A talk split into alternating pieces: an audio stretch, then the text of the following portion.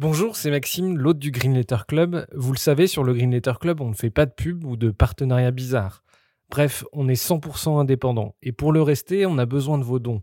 Alors n'hésitez pas à nous donner un petit coup de pouce sur Tipeee, vous trouverez le lien dans la description de l'épisode. Et pour se financer, on organise aussi des fresques du climat ou de la biodiversité et des conférences sur les questions climatiques. Si ça vous intéresse, n'hésitez pas à nous écrire. Un grand merci du fond du cœur et bonne écoute.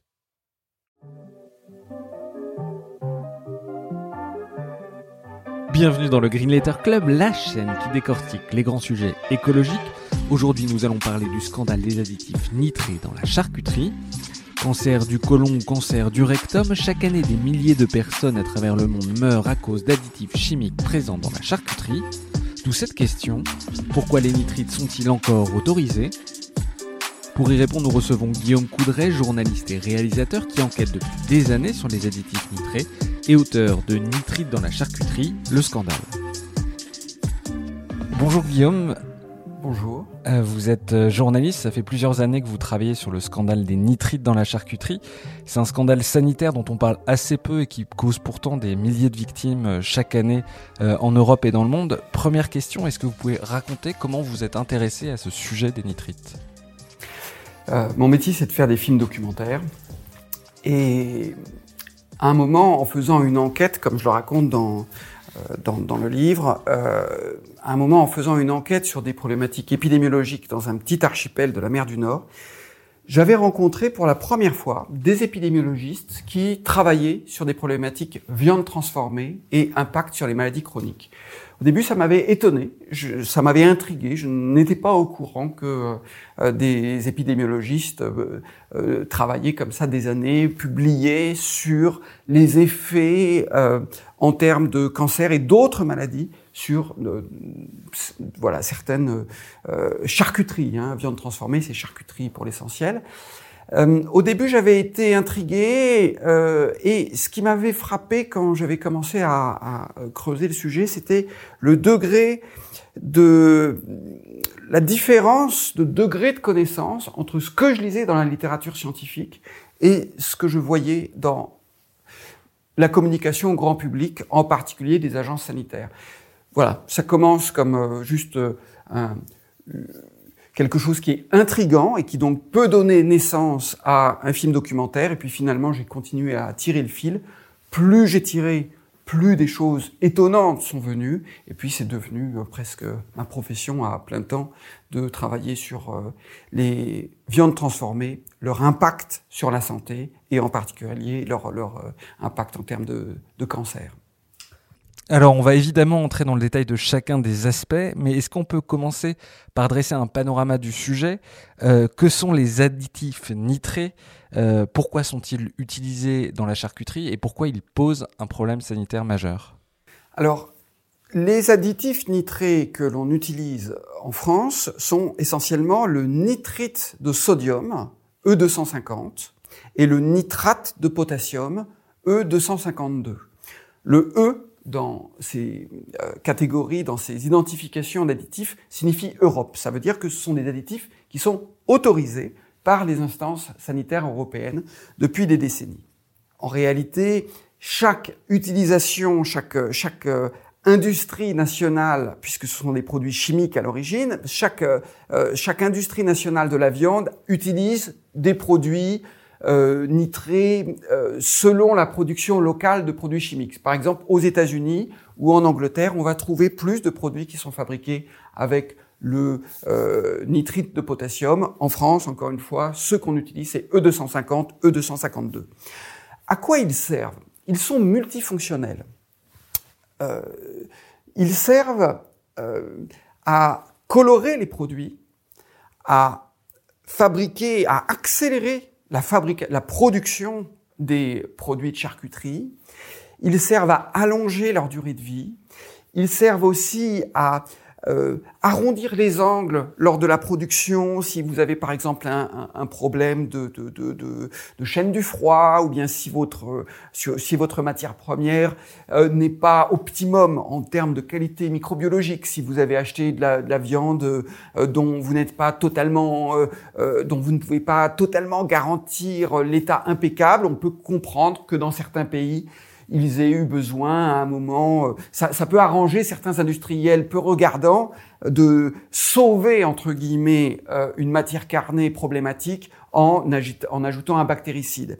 Mais l'essentiel pour ce qui concerne la France, l'utilisation, c'est avant tout pour les fonctions que je viens d'énoncer, c'est-à-dire pour certains produits, les produits cuits, le type le jambon, le bacon, euh, les knacks, euh, les saucisses, tous ces produits qui sont plutôt une coloration rose, on les appelle des produits traités thermiquement, ça veut dire qu'ils ont été chauffés lors de la production, eh bien, on met plutôt du nitrite de sodium et là, il a une fonction donc de coloration, d'allongement de la durée de vie, d'antioxydant, de, de, de, d'avoir une DLC, une date limite de consommation très longue. Pour les produits, ce qu'on appelle les produits cru ou sec, ça veut dire par exemple le jambon sec, tous les produits plutôt rouge foncé, hein, Bordeaux, euh, saucisson, saucisson sec, euh, pancetta, euh, euh, viande des grisons, tous ces produits qui sont plutôt donc de couleur foncée, qui n'ont pas été cuits, traités thermiquement pendant la production. Là, la fonction des additifs nitrés, elle est l'acquisition très rapide de la bonne coloration, euh, L'allongement de la durée de vie, pareil. Euh, la stabilisation, tout simplement, une fonction comme ça de de de de, euh, de, de, d'allongement de la période de commercialisation, de stabilisation entre guillemets du produit. C'est pour ça que E250 et E252 sont officiellement non pas dans des catégories comme colorants, mais sont identifiés comme conservateurs. On y reviendra euh, largement tout à l'heure. On, sait faire aujourd'hui de la charcuterie euh, sans nitrite. Et d'ailleurs, à l'origine, la, charcuterie était faite sans nitrite. Euh, mais on va y revenir. quelle est l'ampleur du scandale sanitaire? Quelles sont les maladies qui sont liées directement à l'ajout de nitrite dans la charcuterie? Alors, l'additif nitré, nitrite ou nitrate, en lui-même, il n'est pas cancérogène. Euh, c'est-à-dire que vous pouvez donner à, euh, un rongeur en laboratoire ou à un humain du nitrate ou du nitrite. Euh, ce n'est alors c'est pas recommandé parce que le nitrite par ailleurs a toute forme de toxicité directe séparée des problèmes de cancer, mais le nitrate par exemple en lui-même n'est pas cancérogène. Seulement, lorsqu'il réagit avec la matière carnée, lorsqu'il réagit avec les composants de la viande, en, l'occurrence les protéines, hein, que ce soit le fer ou bien certaines amines euh, qui sont dans la viande, euh, il donne naissance à, ce qu'on appelle des composés nitrosés, compounds en anglais. Il y en a toute une série. Euh, les plus connus aujourd'hui, c'est le fer nitrosylé, c'est quand le nitrite, réagit, avec le fer. Euh, mais il y en a d'autres, il y a le, les nitrosotiols, euh, T-H-I-O-L-S, mais il y a aussi les nitrosamides, euh, avec un D, les nitrosamines avec un N.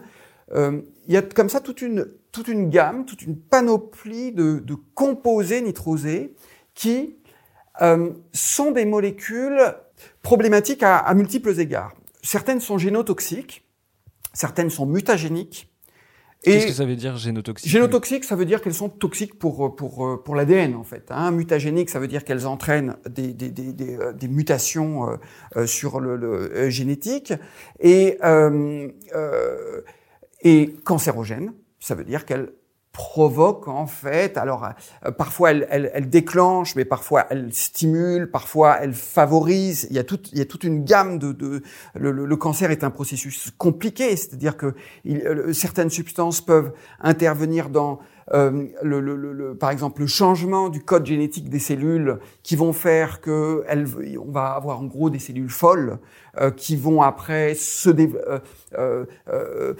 se développer mieux que les cellules normales le processus de cancérogénèse, c'est-à-dire la naissance des, tumeurs, la naissance des, cellules cancéreuses. pour ce qui concerne les additifs nitrés, il est essentiellement localisé au niveau du tube intestinal. Ces composés nitrosés, encore une fois, qui apparaissent lors de la fabrication, lors de la préparation chez soi, lors de la cuisson, lors de la digestion, vont euh, euh, sont problématiques parce que quand ils sont en, contact avec le tube digestif, ce qu'on appelle la lumière intestinale, c'est-à-dire la, membrane en fait du tube digestif au niveau de l'intestin, du côlon, eh bien là, ils vont à force continuellement à, à, microdose répétée, répétée, répétée sur des années, euh, venir euh, impacter, changer, modifier les cellules de la paroi intestinale et faire pousser ce qu'on appelle des euh, changer le, code génétique ou bien stimuler la croissance de certaines cellules problématiques, ce qu'on appelle les de, de ces de ces de ces tumeurs en fait qui sont sur le, sur, sur le tube digestif et donc donner le cancer du côlon et le cancer du rectum, c'est-à-dire le cancer des dernières parties en fait de notre tube digestif. Justement, on, a bien compris que les, additifs euh, nitrés euh, entraînaient euh, des réactions chimiques avec des composés nitrosés et qui engendraient des maladies. Vous l'avez dit, cancer colorectal et cancer du côlon. Dans quelle proportion on peut associer déjà à quel point la science est-elle sûre de ce lien entre consommation de, nitrite et cancer dans quel, enfin, est-ce qu'on a une idée du nombre de personnes qui sont malades dues à cette consommation de charcuterie euh, avec additifs nitrés? C'est comme toujours sur ces problématiques de santé publique, euh, c'est là l'objet d'une guerre de, chiffres. Euh, euh, le repère le plus simple qu'on a, c'est euh, ce qui s'est passé pendant la mission parlementaire sur les additifs nitrés qui a été menée de 2020 à, à, janvier 2022 euh, euh, à l'Assemblée nationale par un député qui s'appelle Richard Ramos, avec euh, deux autres députés euh, euh, centristes, macronistes, j'ai envie de dire, Barbara Bessobalo et Michel Crouzet.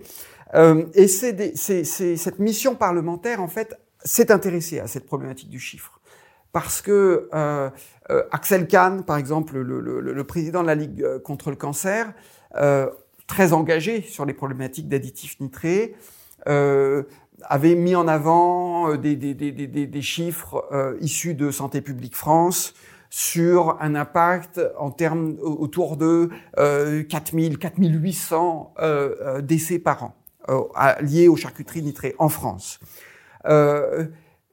Il y a eu une scène très spectaculaire en fait à, à l'Assemblée nationale où le chef du lobby des charcuteries industrielles a été justement mis au pied du mur par Richard Ramos, qui lui a demandé, mais alors, euh, euh, est-ce que vous contestez ce chiffre? Est-ce que, est-ce que euh, le chiffre qu'a dit Axel Kahn en se fondant sur les données de Santé publique France était juste, vrai? Est-ce qu'il a inventé ces chiffres? Et là, on a eu le, chef du lobby qui a dit, il a fallu un petit peu le, le charcuter le charcuter, comme vous dites, euh, ou le, lui tirer les verres du nez, il a fallu, ou le cornériser, il, lui a, il a fallu euh, une certaine détermination pour lui faire cracher le morceau. Et euh, le morceau, il a bien fini par le cracher. Euh, il a dit, nous, nos chiffres indiquent que au maximum, il y a 1200 morts par an en France. Là, les députés se sont regardés entre eux en disant, il vient de reconnaître publiquement que ces charcuteries nitrées posent bien, euh, tuent bien 1200 euh, personnes en France, à minima. Là, il le, le, chef du lobby euh, a dit oui, mais c'est juste pour les gros consommateurs. il faut comprendre que sur ces problématiques de santé publique, sur, on n'est pas sur des causalités direct. Ça ce n'est pas parce que euh, on a mangé aujourd'hui moi aussi j'en mange, hein. je suis amateur de charcuterie, euh, j'ai été élevé à la rillette et au jambon, on va dire, euh, et, je continue à manger des, bonnes charcuteries que j'apprécie, euh, sans nitrate, sans nitrite évidemment. sur ces problématiques de, santé publique, on n'est pas sur, voilà, sur des sur des sur des intoxications directes. Ce n'est pas parce que vous mangez aujourd'hui euh, euh un, un, produit euh, même cancérogène que il va y avoir un, automatiquement, c'est comme le fait de fumer, il n'y a pas de causalité directe, immédiate, systématique. On est sur des problèmes de maladies chroniques, sur des accumulations au fur et à mesure de d'exposition à dose infime à des composés nitrosés qui, au final, sur des grandes masses auquel s'intéresse la santé publique pose en fait un, euh, un, excès de cancer du côlon et du rectum. Donc vous avez dit euh, les chiffres, il y a des batailles de chiffres entre 1200 euh, pour l'industrie, 4800 pour Axel Kahn, morts par an en France liés directement aux additifs dans la charcuterie.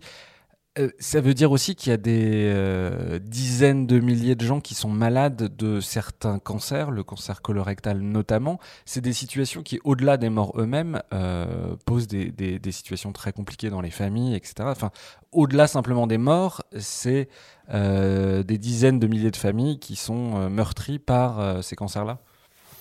Oui, parce que pour, moi, c'est une. quand j'ai commencé l'enquête, justement, donc il y a, longtemps, j'ai été très frappé de découvrir à quel point la politique de prévention du cancer en France, mais la même chose est euh, vraie dans la plupart des pays développés, à quel point la politique de prévention du cancer était biaisée vers le tandem dépistage-thérapie. C'est-à-dire qu'en fait, ce qu'on appelle la prévention primaire, éviter que les gens s'exposent aux causes qui provoquent le cancer, est sur une quantité de cancer oubliée. C'est-à-dire que euh, on sait qu'il suffirait en fait d'expliquer aux gens de ne pas s'exposer euh, euh, à, en l'occurrence, les charcuteries nitrées pour faire baisser de façon très claire dans tous les pays développés le nombre de victimes du cancer du côlon et du rectum, mais pour des raisons politiques sur lesquelles on pourra revenir, le choix est, fait de ne pas faire de prévention primaire. Aucune prévention primaire. Prévention primaire, ça veut dire, dans, le langage santé publique, ça veut dire prévention de euh, éviter que les gens soient exposés. Hein, prévention primaire des accidents de la route, c'est euh, ben, par exemple euh, euh, éviter que les gens conduisent à 100 à l'heure sur des petites routes. Donc ça, et, ou mettre la ceinture de sécurité. Ça, c'est de la prévention primaire. Prévention non primaire, c'est faciliter la prise en charge des accidentés, et développer les systèmes de, euh, chirurgicaux pour, une, pour, pour réparer les gens blessés. Bon, sur le cancer du côlon et du rectum, vous le voyez bien, euh, euh, on inaugure tous les ans une, une opération qui s'appelle euh, Mars Bleu autour du dépistage du cancer chez les plus de 50 ans, avec tout simplement un système qui est dès que quelqu'un arrive à 50 ans, il reçoit un courrier de, son médecin traitant ou bien le Santé publique France qui lui dit, voilà, vous entrez dans une phase où il va falloir faire un prélèvement. Vous pourriez faire un prélèvement de, de sel, hein, c'est pas douloureux. S'il y a un problème, ça, ça va partir au laboratoire. Si on trouve du, du sang dans les selles, ça va partir. Euh, vous allez être convoqué. On va faire euh, ce qu'on appelle une coloscopie, c'est-à-dire on, on, on, vous met dans le tube intestinal une sorte de caméra euh, euh pour aller vérifier l'état de la paroi intestinale. S'il y a un problème, eh bien pendant la coloscopie, on peut couper en fait les polypes problématiques. Si nécessaire, si votre cancer est déjà a, déjà commencé à se développer, eh bien, on peut même vous opérer du côlon. Euh, et puis si, si c'est plus grave, s'il il est déjà rentré en métastase, s'il a déjà commencé à se, à se répandre vers les autres organes, eh bien là, on peut envisager d'autres types de thérapies plus dures. Le problème, c'est que ce système qui fait loi en France, qui est que on ne parle pas des causes, on ne parle pas des causes. Sur le cancer du côlon, on ne parle pas des causes. Surtout pas. Surtout pas parce que ça ennuie les industries agroalimentaires qui produisent les produits cancérogènes en question. Par contre, on met tout le paquet sur le dépistage et les thérapies. Imaginez si on faisait la même chose sur le, euh, sur le cancer des voies respiratoires, sur euh, les cancers liés au tabac on ne dirait pas, on n'aurait pas de campagne. On, ne dirait pas sur les paquets, attention, le, fait de fumer euh, favorise, provoque, en particulier le, cancer des poumons. On laisserait tout le monde fumer, autant que vous voulez, fumer parce qu'on a une, industrie du tabac, des planteurs dans le Périgord ou des, planteurs de, tabac. Il faut pas, il y a de l'emploi. Ça représente, on peut imaginer, ça a été le cas. Hein. Eh bien, imaginez que sur le tabac, on fasse aujourd'hui la même chose que sur le cancer colorectal et les charcuteries nitrées. Omerta, silence sur la possibilité de rendre les charcuteries moins nocives.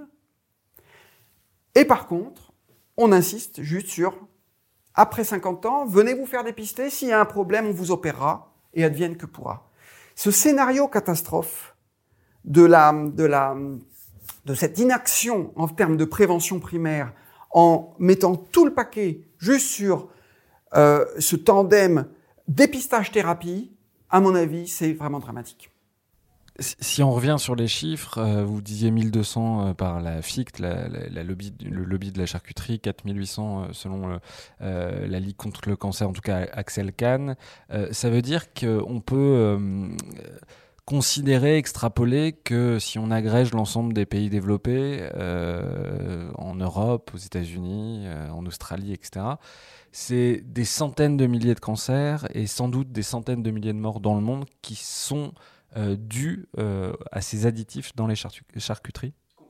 Et, si vous voulez, ce qui se passe, il y a même eu des évaluations américaines, on n'a pas de chiffres précis sur ce que permettrait en termes d'économie, donc j'en cite beaucoup hein, dans, dans, le livre, ce que, ce que permettrait en termes d'économie de santé publique la réduction ou la, suppression euh, de, la part charcuterie nitrée dans, la consommation.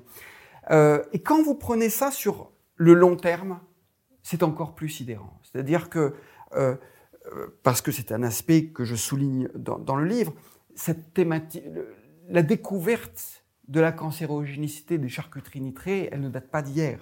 Elle est en fait ancienne. Je raconte dans le livre que euh, tout un épisode qui a eu lieu dans les années 70 aux États-Unis, où déjà la FDA, la Food and Drug Administration, les autorités de santé, le ministère de l'Agriculture, à l'époque, c'était sous le président Carter, voulait interdire l'emploi des additifs nitrés. Euh, la décennie 70, c'est il y a 50 ans. C'est-à-dire qu'en fait, il faudrait, c'est pas simplement les morts de l'année dernière ou les victimes ou les patients, ceux qui, comme vous le disiez tout à l'heure, vont se faire opérer, ceux qui vont perdre leur père, leur, leur fils, qui vont avoir euh, voilà quelqu'un euh, dans une grande souffrance économique, certains, parce que voilà, il faut, il, faudrait prendre le, cancer dans son cortège euh, de drames, de, de, de, ce, de cette, de cette euh, catastrophe économique individuelle souvent, euh, y compris au, niveau des, des, des, des, dégâts aux familiaux, de, de euh, combien. Alors voilà, parlons puisqu'on parle non seulement pas seulement de la France, mais y compris de l'Europe. Combien de personnes, pour quelque chose de très concret, se retrouvent avec un père ou une mère qui a un cancer du côlon qui euh, euh, euh, euh, vit par exemple avec une, une ce qu'on appelle une poche fécale sur la poitrine, euh, le, les dépressions que ça entraîne dans, c'est le cancer. alors on en fait toute une toute une il y a toute une j'ai presque envie de dire propagande sur le cancer. C'est une voilà, on va se battre, chacun doit se battre contre le cancer, on, célèbre euh, euh, tel chanteur quand, dans son combat contre le cancer, comment il est-ce qu'il va vaincre sa bataille contre le cancer? Le cancer, quand vous le prenez dans sa totalité, c'est pas du tout comme ça cette histoire de, glorieuse, de lutte individuelle contre une maladie une fois qu'elle est déclenchée. Elle est surtout dans cette inaction générale sur plein de choses, sur certains cancers professionnels, sur certaines expositions à des pesticides, par exemple, sur les cancérogènes alimentaires, euh, dans la, je veux dire sur les additifs euh, euh dans, l'alimentation qui donnent naissance à des, substances cancérogènes. On est dans une, on est globalement sur les, sur les thématiques de, de, de, d'absence de, prévention du cancer, sur euh, quoi, de, de, de biais sur la prévention du cancer, sur un modèle qui est euh, curatif, pas du tout préventif. Et on, on confond par un, un, tour de passe-passe euh, euh, sémantique, on confond prévention avec dépistage. Mais du coup, est-ce qu'on a une idée du nombre de, de cancers euh, dans le monde, du nombre de morts dans le monde qui sont liés directement à ces charcuteries? C'est difficile. Je donne des, des chiffres par euh, par euh, par pays en fait, en particulier en particulier sur les États-Unis. Mais vous savez, prenons le cas de l'Indonésie. L'Indonésie, on se dit a priori, c'est pas bon. La population est largement musulmane. Euh, en Indonésie, euh, si je me trompe pas, c'est le premier pays musulman au monde. ça serait bizarre qu'ils mangent beaucoup de charcuterie. Effectivement, ils ne mangent pas beaucoup de charcuterie, mais par contre, par, euh, bah, par une, une, sorte de contamination euh, de la malbouffe américaine, les Indonésiens adorent frire une sorte de processed meat, de charcuterie à base de bœuf, euh, euh fabriquée par les Américains, euh, qui s'appelle du spam, qui normalement n'est pas faite pour être cuite, mais les Indonésiens, je ne sais pas pourquoi, ont pris l'habitude de se faire du spam, des, sortes de corned beef pas, très ragoûtants, qu'ils font frire, qui est traité aux additifs nitrés. Aujourd'hui, la Chine, le, le, parce que la Chine, aime le porc, mais ils sont pas très habitués aux charcuteries. Donc, par exemple, pour les charcutiers industriels européens, la Chine, c'est l'Eldorado. Il faut apprendre aux Chinois à, apprécier nos saucissons, nos jambons. C'est un marché fabuleux. Euh, y compris en Asie du Sud-Est. On, apprend aujourd'hui aux Vietnamiens, aux Cambodgiens à apprécier euh, nos, euh, nos saucissons français nitratés. Nos, nos, on, le, on est dans une phase, en fait, y compris dans le monde arabe. Hein. Dans le monde arabe, dans, dans, dans dans les pays du Golfe, on voit se développer sous l'impulsion en fait de cette de cette internationalisation des processed meats américaines, nitrées, on voit se développer les charcuteries euh, entre guillemets à base de bœuf, à base de dinde, ce que vous retrouvez aujourd'hui dans nos rayons halal, énormément de charcuteries nitrées. Donc c'est très difficile. On sait que c'est endémique, on sait que c'est un problème mondial, on sait que à part la France où il y a une tradition culinaire qui, fait qu'on a envie de défendre des vraies charcuteries et de revenir au processus naturel de fabrication des charcuteries, euh, cette, cette, euh, ce, côté euh, endémique des charcuteries nitrées ne cesse de se répandre. Mais ça veut dire qu'on observe dans ces pays-là une évolution, une augmentation du nombre de cancers? Oui, euh, les, les, études épidémiologiques très fines ont montré, par exemple, que chez les Japonais, à l'origine, il y avait très peu de cancer du côlon. Puis, quand les Japonais immigraient aux États-Unis, en une génération, ils atteignaient les mêmes taux de cancer du côlon que les, euh, que les Américains de souche. Après, on a fait des études euh, plus spécifiques sur, par exemple, les Japonais qui étaient euh, émigrés à Hawaï. Et pareil, on a vu, ou bien même sur des sur des euh, euh, des, des, études comparatives sur déjà sur, bon, ça, ça, ça, fait partie de, du type d'études qu'on peut faire en épidémiologie. On regardait comment se développer euh, une communauté euh, qui était restée au Japon et qui continuait d'avoir son, son, son diet, son, son, régime alimentaire classique, et comment ceux qui étaient à Hawaï et qui avaient euh, euh pris les habitudes alimentaires des Américains se comportaient et quel était l'avenir, quelle était leur, leur, euh, la fréquence du cancer du côlon ou euh, des cancers digestifs chez eux? Pareil chez les, chez les Africains. Le, le, euh, on très longtemps, on disait il y a très peu de cancer du côlon euh, euh, chez, les, chez les personnes d'origine de, de, africaine. Parce qu'il y en avait par exemple très peu au Nigeria. Et puis après, on a découvert que par exemple aux États-Unis, chez les euh, personnes de, de, de, descendance africaine, par exemple de descendance nigérienne, euh, euh, euh, qui consommaient des charcuteries nitrées, en fait, le, et des, des processed meats en, général, comme le font les Américains, les cancers du côlon étaient encore plus forts que chez les Américains blancs, on va dire. Donc, le, le oui, il y a beaucoup de, de, de c'est grâce à l'acquisition de toutes ces connaissances épidémiologiques, comme je le raconte dans le, dans, livre, que finalement, euh, euh, c'est formé ce corpus de connaissances à la fois sur les mécanismes de la cancérogénèse, mais aussi sur l'épidémiologie, sur le, qui ont permis dernière euh, dernier euh, grande étape en date, en 2015, au Centre international de recherche sur le cancer, l'agence cancer de l'OMS, de dire que sur la base des études épidémiologiques, il n'y avait aucun doute sur le lien entre charcuterie et euh, cancer du côlon et du rectum, à tel point que euh, les processed meats, les charcuteries pour l'essentiel euh, en, en, France, ce qu'on appelle nous charcuterie, sont aujourd'hui le seul aliment qui est classé en cancérogène certain, euh, cancérogène de classe 1. Ce qui frappe quand on vous lit, c'est que ces additifs ont des effets sur la santé à d'assez faibles doses.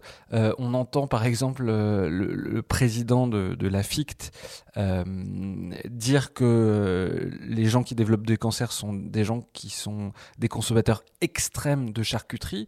Est-ce qu'on sait à partir de quelle dose on, a des risques de développer justement ces cancers? Alors,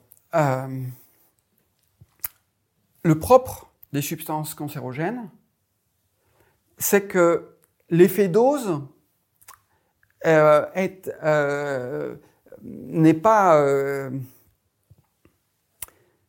n'est pas une bonne base de travail, n'est pas une bonne base d'évaluation. C'est-à-dire que personne ne se dit bon un enfant il peut fumer une cigarette plutôt que c'est moins grave que fumer 20 paquets, fumer, fumer 20 cigarettes. Sur l'effet cancérogène, en fait, la, propriété des substances cancérogènes, c'est que euh, elles sont cancérogènes sans, seuil. C'est-à-dire que euh, il n'y a pas de seuil pour une substance cancérogène, une exposition à une substance cancérogène. Ça peut être sur le très long, ça peut être des doses répétées de, de doses infimes, de doses infimes. Ça veut dire que aujourd'hui, par exemple, le WCRF, le, World Cancer Research Fund, qui est une, ONG euh, privée d'évaluation des cancers, de, du risque cancer en, en, termes de prévention primaire, recommande carrément de avoid, avoid process meat. Ça veut dire éviter. Ça veut dire que certains euh, euh, euh, épidémiologistes recommandent de ne pas consommer de, de charcuterie, tout simplement, d'éviter complètement. La position intermédiaire qui a été prise par Santé publique France, suite au, rapport, au dernier rapport de, de, de quoi, qui a été confirmé par le dernier rapport de l'ANSES, c'est de ne pas dépasser 150 grammes de charcuterie par semaine. 150 grammes, c'est 3-4 tranches de jambon. La réalité euh, de, de, de, la situation de la consommation, c'est qu'en fait, la plupart des consommateurs en France de charcuterie dépasse largement cette dose maximale recommandée, qui encore une fois est un repère qui ne dit pas qu'au-dessous il n'y a pas de risque. Personne ne dit ça. C'est que, en gros, en termes de, santé publique, on ne va pas interdire aux Français de manger des charcuteries, on ne va pas les bannir. On, y a le, euh, Santé publique France dit, en fait, idéalement, il faudrait pas dépasser 150 grammes par semaine. Encore une fois, en France, la plupart des consommateurs de charcuterie sont nettement au-delà de ces 150 grammes parce que il faut se rendre compte que 70% de la viande de porc elle est transformée en charcuterie, ce qu'on en France. Euh, on mange des charcuteries quand vous mangez du jambon, bien sûr, mais aussi quand vous mangez du saucisson, évidemment, mais aussi quand vous mangez une quiche, quand vous mangez une salade, quand vous mangez un, un, un, un, sandwich, un croque-monsieur. Le, le, du pâté, il suffit de se rendre dans les rayons des supermarchés français pour voir le la, la, la, taille considérable de, de l'offre de, de, des charcuteries, euh, de ce qu'on appelle les, les, charcuteries, les processed meats, dans euh, le panier alimentaire des Français. C'est oui, il y a à peu près 20 000 euh, références. Oui, alors c'est justement quelque chose qui est mis en avant souvent par euh, le, le, le, lobby des charcuteries nitrées qui dit oh, c'est très très compliqué de changer, on a tellement de références, tellement de petites sociétés. La réalité, c'est qu'il suffirait, par exemple, d'interdire l'usage des additifs nitrés sur le jambon sec, sur le jambon cuit, sur les knacks, euh, voilà, on, se moque un petit peu de savoir si telle spécialité euh, euh rarissime faite par une petite entreprise, l'impact en termes de santé publique est, est modeste. L'essentiel en France, en termes de conso, c'est le jambon, les saucisses de type knack. Il suffit d'aller dans un supermarché pour voir ce que ça représente. Justement, euh, euh, l'industrie, euh, suite à ce scandale, commence à, bouger. On voit les industriels qui créent aujourd'hui des charcuteries sans nitrite. quelle est la position des industriels? Est-ce qu'ils essayent de régler le problème? Est-ce qu'ils freinent des cas de fer pour qu'il y ait moins de réglementation possible? Quelle est la position des industriels face justement à ce scandale des nitrites?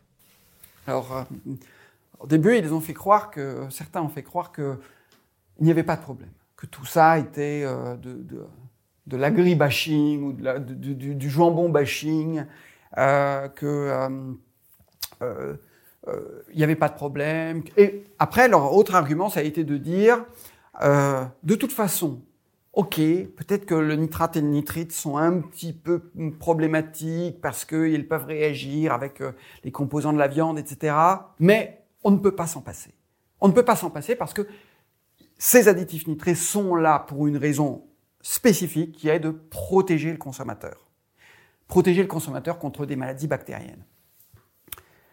Euh, ça a été leur argument euh, solidement euh, construit avec des, faux rapports scientifiques, des, chercheurs mercenaires qui étaient capables de produire euh, des, euh, des, travaux faisant croire que si on supprimait les additifs nitrés, effectivement, il y allait avoir un risque bactérien majeur.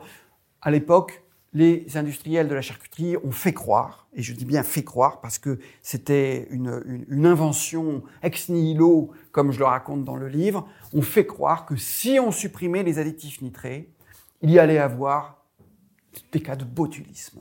Botulisme, c'est un peu l'arme fatale. Hein. C'était le botulisme, euh, euh, c'était l'arme, l'arme de Saddam Hussein euh, euh contre, contre, contre les Kurdes, paraît-il aussi. C'était, c'est, une toxine, c'est la toxine la plus puissante du monde. Une petite bouteille de botulisme suffit à, à, à tuer une, ville entière. Hein. C'est une neurotoxine extrêmement puissante, euh, qui est sans doute le poison le plus puissant. Donc, les industriels de la charcuterie nitrée on fait croire, et là je ne parle pas juste des Français, hein, je parle au niveau euh, mondial, parce que c'est une industrie mondiale, on fait croire que si on supprimait les additifs nitrés, il y allait avoir des cas de botulisme.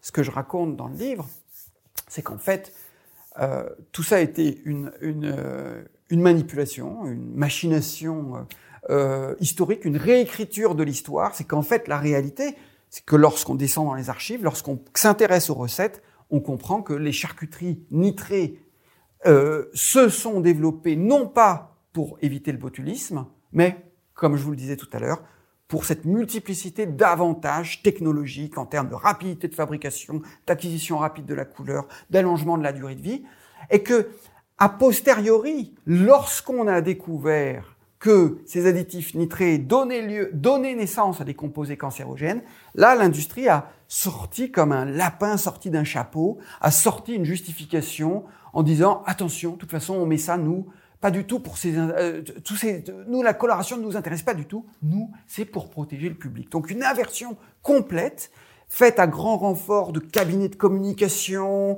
de, je, je, je répète parce que c'est clé, de scientifiques un peu troubles, euh, on va dire euh, euh, euh conciliants avec ceux qui leur font des chèques, euh, qui ont fait comme ça croire que euh, il y allait avoir un, un, risque épidémiologique majeur en termes de, de, de, de, de, maladies bactériennes, en, en l'occurrence botulisme. En fait, sur ce botulisme, tout cet échafaudage de justification s'était écroulé comme un château de cartes. C'est-à-dire qu'en fait, en France, aujourd'hui, comme vous le disiez, la plupart des fabricants, suite à la mobilisation médiatique, suite aux caches investigations, suite à la mobilisation de Richard Ramos et de ses collègues, suite à l'action de Foodwatch, de Yuka, de la Ligue contre le cancer, suite à mes livres, etc., finalement, les industriels ont commencé, ils sont arrivés comme une fleur, ils ont dit ah ben finalement on arrive à en faire. Il y a pas aujourd'hui, il suffit de descendre au supermarché, vous allez trouver des gammes sans nitrate, sans nitrite.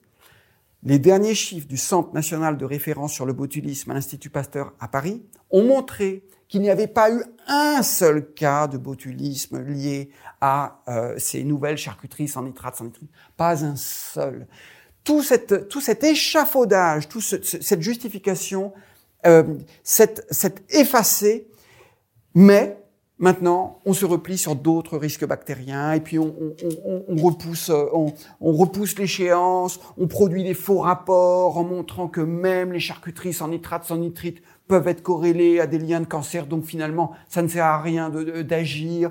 Euh, on produit des, des, des, on, fait des réflexions en disant attention, ça veut dire qu'il va falloir fermer des usines. Euh, en termes concurrentiels, gagnons un peu de temps.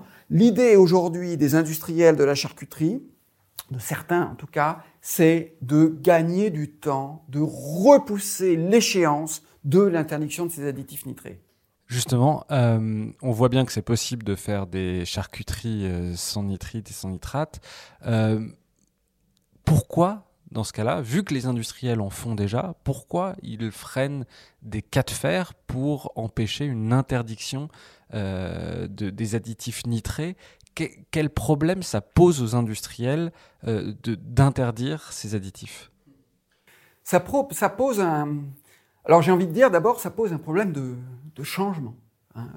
aucune industrie, euh, euh, que ce soit sur des thématiques euh, de RSE ou des thématiques de climat ou des thématiques de, de, de, de, la, transformation est coûteuse. D'accord?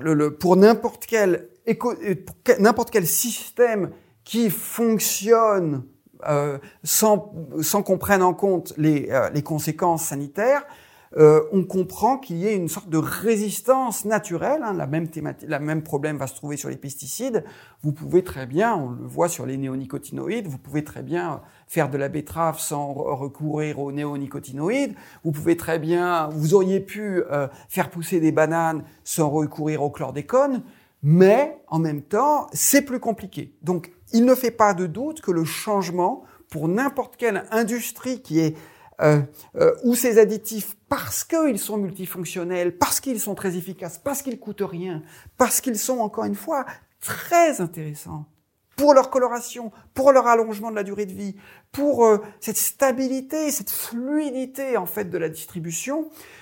Donc, que ce soit du côté des industriels, des services marketing des industriels, ou que ce soit des distributeurs même, ça c'est très important, des, des grands groupes de distribution, eux, ils, il voudrait, euh, euh, au début, il disait on ne peut pas, on ne peut pas s'en passer. Maintenant, en fait, la nouvelle idée, c'est bon, ben on peut s'en, ce qu'on va faire, on, va faire de la croissance sur un segment, mais on veut garder, on va faire, on fait du volume sur les charcuteries nitrées, et on fait de la marge sur les charcuteries non nitrées.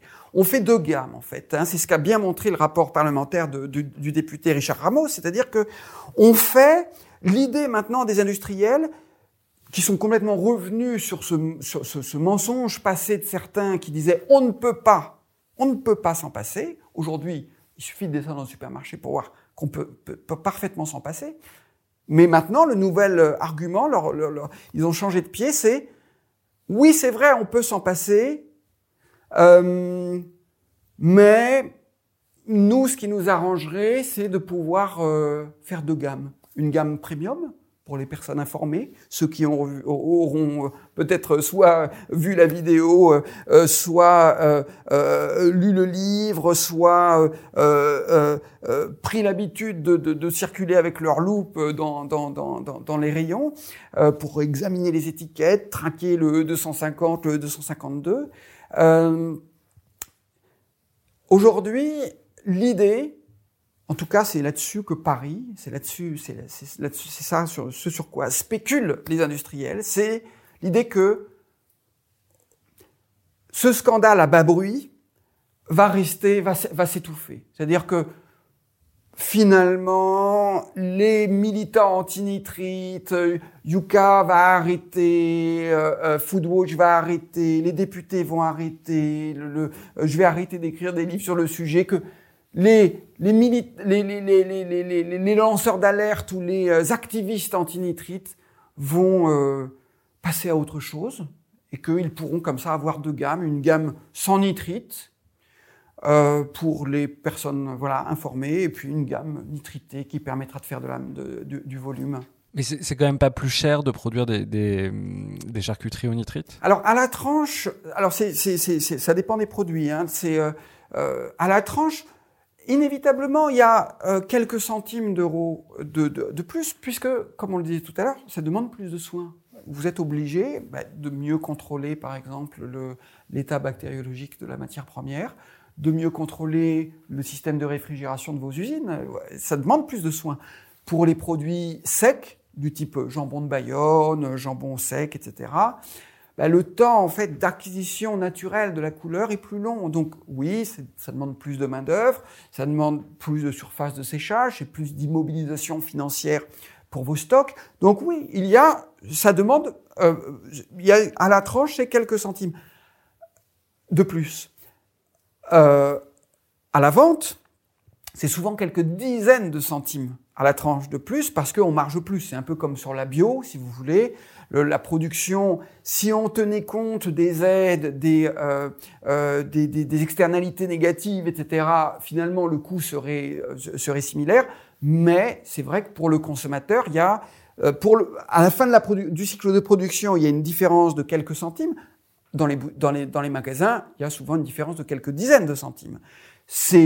Mais ça convient parfaitement aux distributeurs qui, encore une fois, veulent avoir deux gammes. Aux distributeurs et aux fabricants veulent euh, avoir un segment premium pour les personnes informées euh, et en même temps euh, avoir de la charcuterie de masse, pas chère, ce sont des protéines pas chères qui sont, il faut bien le reconnaître, belles à l'œil, pratiques à consommer, pratiques parce qu'elles ont une durée de vie très longue, naturellement. Elles, elles sont, puis très peu coûteuses. Hein, c'est des protéines pas chères, donc qui euh, euh, plaisent naturellement aux personnes qui, en période d'inflation, sont obligées de remplir le caddie. Euh, et c'est vrai que c'est attirant. D'où la dimension injuste, en fait. C'est-à-dire qu'en fait, le, le, il y a déjà cette, ce, gradient, ce, cette, cette, inégalité très forte en termes d'impact de, du cancer selon les CSP, selon les classes sociales, euh, selon les catégories sociales c'est d'autant plus euh, scandaleux, injuste et irresponsable que du côté du ministère de l'Agriculture, on, on, ait envie comme ça de maintenir ad vitam aeternam ces deux gammes, une gamme de charcuterie pour les riches et une gamme de charcuterie pour les autres. Il y a un autre sujet, c'est que les industriels, pour essayer de masquer cet aspect du, nitrite, ont fait des abus, c'est-à-dire ont remplacé les nitrites par euh, euh, euh des, additifs euh, naturels. Euh, est-ce que vous pouvez raconter cette histoire-là? Quels additifs, de, quels produits sans nitrite faut aussi se méfier? Alors je, je consacre l'avant-dernier chapitre du livre à, à, cette thématique qui est un épisode euh, peu glorieux de, de euh, la façon dont les industriels euh, des viandes nitrées ont parfois carrément essayé de, de tromper le, le, consommateur en jouant sur, la, sur, euh, sur les mots, sur la technicité. Vous savez, le, le nitrate, nitrite, composé nitrosé, nitrosotiol, voilà, ça y est, en une phrase, on, on voit qu'il y a déjà beaucoup de mots techniques. Le consommateur euh, grand public est souvent perdu après deux phrases où on a commencé à expliquer que le nitrate se transforme en nitrite, qui se transforme en oxyde d'azote, qui va réagir avec le fer. Donc, le consommateur n'est pas euh, n'a pas une formation de, de, ne se transforme pas en biochimiste quand il est en train de faire ses courses. Il n'est pas en train d'examiner euh, euh, nécessairement avec euh, Wikipédia sur les réactions des, des oxydes d'azote, en, en, train de comprendre comment est apparu le pigment rose, par exemple, dans sa viande. Donc, certains consommateurs, certains industriels peu scrupuleux ont recouru à un stratagème. Euh, qui relève de soit de la tromperie, soit parfois de la fraude même, hein, euh, lorsque euh, ce n'est pas indiqué clairement, euh, qui consistait à faire pousser, à utiliser des additifs qui étaient obtenus en faisant pousser des euh, big leafy vegetables, large leafy vegetables, des, des légumes à grandes feuilles vertes euh, euh, du type laitue, euh, euh, en les, en les enrichissant en nitrate sous serre,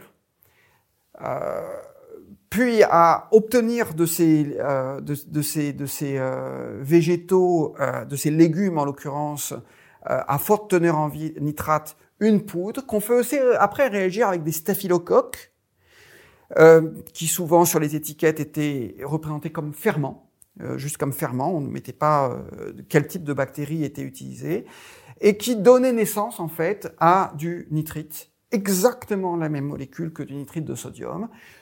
L'opération, la finalité de ce tour de passe-passe chimique, en fait, c'était juste de planquer, de cacher, de, de faire disparaître de, de l'étiquette de votre jambon le mot tellement redouté par les industriels de E250 ou bien de euh, euh, nitrite de sodium. À la place, on voyait fleurir toutes sortes d'appellations plus ou moins astucieuses euh, au sens euh, étymologique de astuce, c'est-à-dire le, le, euh, le, toutes sortes de, de, de voilà, de, de nous, nous, utilisons des, nit, des nitrates présents naturellement dans les légumes. Tout ça était un charabia juste pour confondre pour, euh, pour, pour, pour créer la confusion chez le consommateur.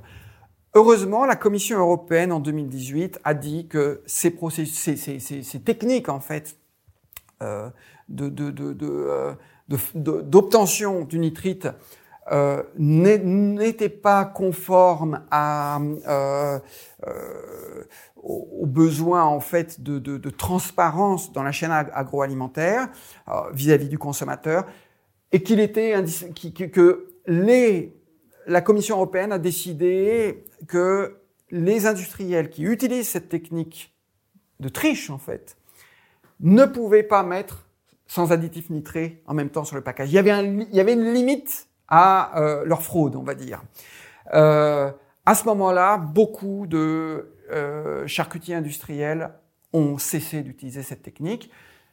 Il y en a, comme je le raconte dans le livre, il y a encore quelques quelques types de, de, charcuterie en France. J'en ai vu encore récemment, par exemple, chez un grand fabricant français qui utilise ça sur des produits halal. Euh, J'ai vu même cette technique utilisée chez un grand fabricant français qui, qui fabrique des knacks euh, bio. Euh, bio, imaginez cette petite technique, cette petite astuce de faire du nitrite fermentaire. Le consommateur n'y voit que du feu, mais globalement, en France, on peut dire, je dirais pas la même chose euh, du Canada ou euh, des États-Unis où ces, techniques de tricherie sont endémiques, en fait, sont vraiment euh, pourries toute la, toute la charcuterie industrielle. Mais en France, globalement, lorsque vous voyez, encore une fois, à quelques exceptions près, lorsque vous voyez soit sans conservateur, soit sans nitrite ajouté, euh, ou bien lorsque vous voyez euh, euh, avec grâce aux extraits végétaux à base de polyphénol, etc. Ça, c'est pas du nitrite de source végétale. Il y a beaucoup de confusion. Je finis sur un point qui moi me paraît particulièrement scandaleux, c'est que on voit certains industriels ou certains euh, euh, propagandistes ou même avocats des industriels qui utilisent cette tricherie passée de certains d'entre eux pour faire croire aujourd'hui qu'en fait, tous les produits qui sont identifiés comme sans nitrate ou sans nitrite sont quand même traités avec du nitrite. C'est-à-dire que finalement, même les tricheries du passé de certains d'entre eux servent à justifier certaines tricheries d'aujourd'hui. C'est spectaculaire de voir, et comme, encore une fois, on est sur des problématiques un petit peu techniques, bien on trouve des journalistes ou même des, des, des, des scientifiques ou demi-scientifiques euh, euh qui n'ont pas euh, pris, qui, qui, se réfèrent juste à ce que leur racontent les industriels ou les industries techniques qu'ils financent. Euh, et qui répètent les, les, les, des, des éléments de langage qui leur ont été fournis par la filière.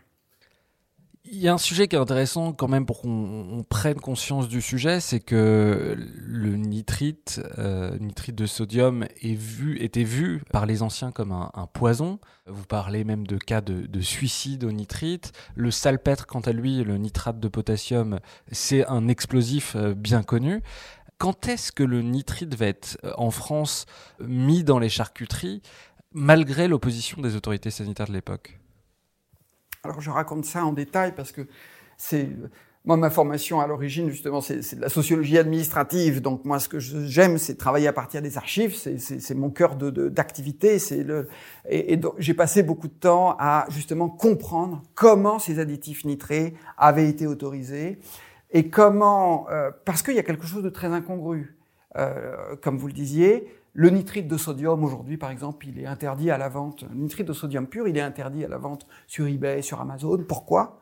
Parce que euh, euh, il, y a y en ce moment, comme je le raconte dans le livre, une sorte d'épidémie de suicide liée à l'ingestion de ces substances, de nitrite de sodium pur. Si on prend en gros une cuillère de nitrite pur, nitrite de sodium, on peut en mourir Iné Inévitablement.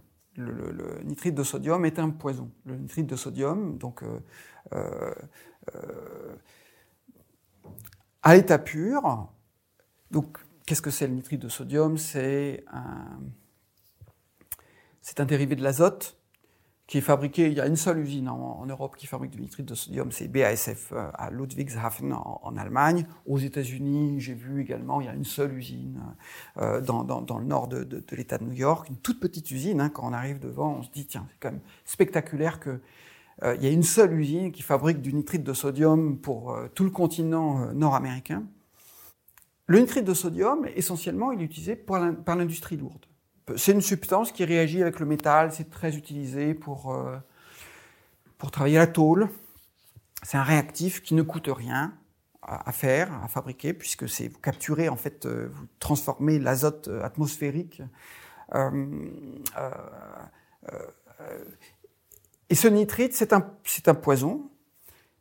Et ce que j'essayais de comprendre euh, à, une phase de, mon travail, c'était parce que je voyais que, ce, que ce, cette substance était sur la liste officielle des poisons. À l'époque, on appelait ça le tableau C des substances vénéneuses. Dans les années 50, c'était, c'était euh, des textes réglementaires qui disaient, ben, donc il y avait les, les nitrites métalliques, et c'était là, c'était dans le texte, c'était tableau C des substances vénéneuses, nitrites métalliques.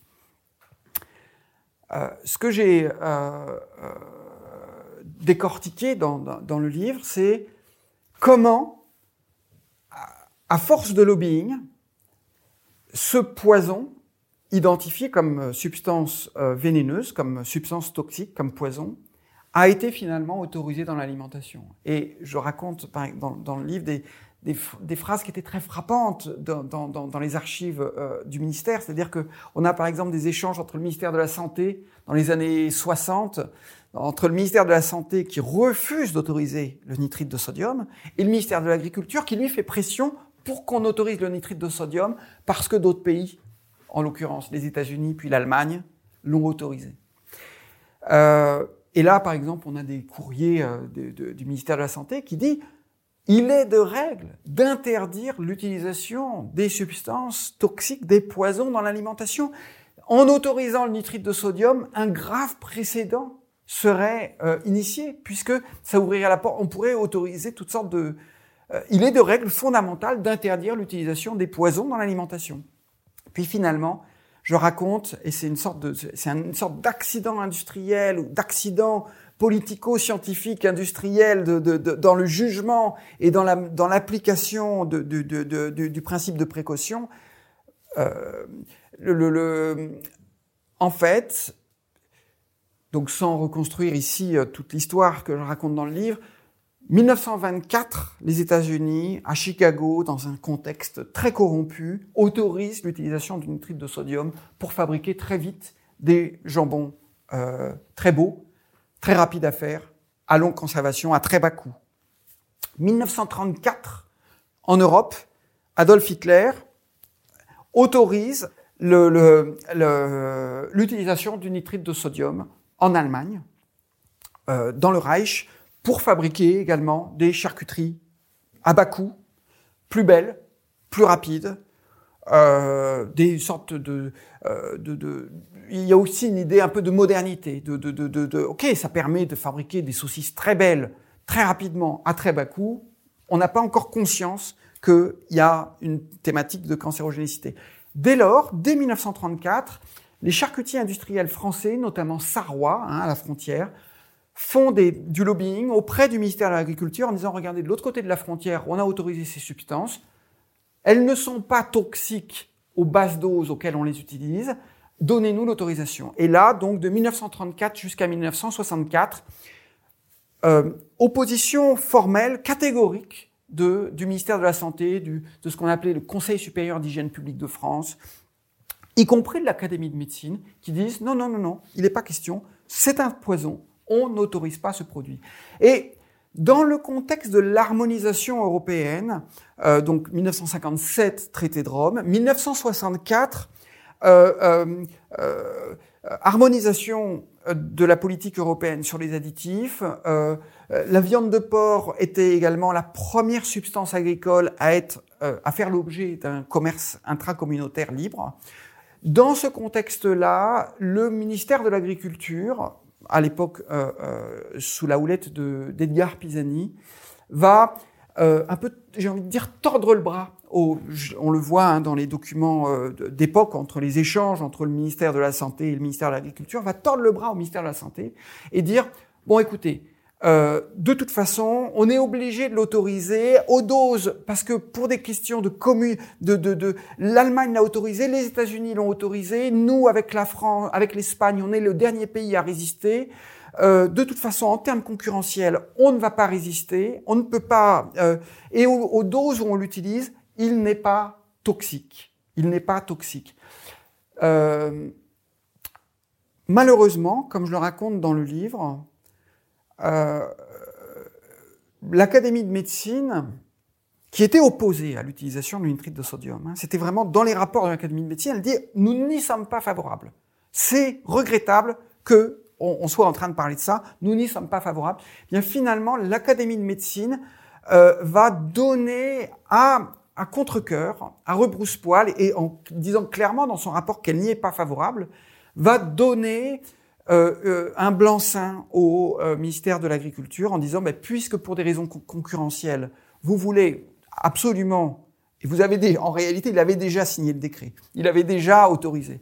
On le tolère, mais on n'y est pas favorable. La catastrophe, et c'est pour ça que je parle d'une sorte de catastrophe économico-industrielle, euh, euh, d'erreur en fait industrielle, de, de, de drame dans, euh, dans, dans, la, dans la régulation des, des, substances toxiques, c'est que à l'époque, on, on savait que le nitrite de sodium avait effectivement ce qu'on appelle une toxicité directe, qu'il pouvait, qu'il était un poison, mais on n'avait pas encore compris qu'il était cancérogène. Et c'est quasiment simultanément, c'est quasiment à la même époque c'est dans un mouchoir de poche en termes de, chronologie, comme je le raconte dans le livre.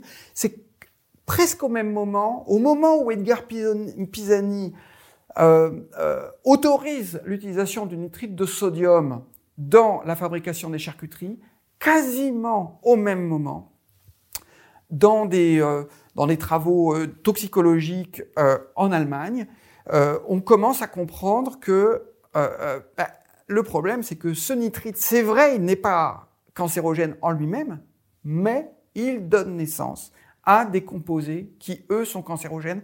Et à partir de là, euh, voilà, cette, cette, cette euh, j'ai envie de dire, tragédie sanitaire, de dire d'un point de vue politique, euh, dans laquelle nous sommes encore, où finalement on n'arrive pas à en sortir parce que cette substance est tellement intéressante d'un point de vue cosmétique, visuel, allongement de la durée de vie, simplicité de fabrication, facilité de la concurrence, euh, que l'industrie ne, veut pas s'en passer. Et donc elle est, depuis euh, des décennies, elle se bat en fait sur tous les fronts pour ne pas, pour, pour jouer la montre, pour faire que ces produits ne soient pas interdits. Et c'est ce qu'on voit aujourd'hui encore, à l'instant où on parle, au ministère de l'Agriculture, en France, à Paris, rue de Bourgogne et, et, euh, et, et dans les bâtiments autour de, de, de euh, du ministère de l'Agriculture, eh bien, on continue à force, à, à, à, à, euh,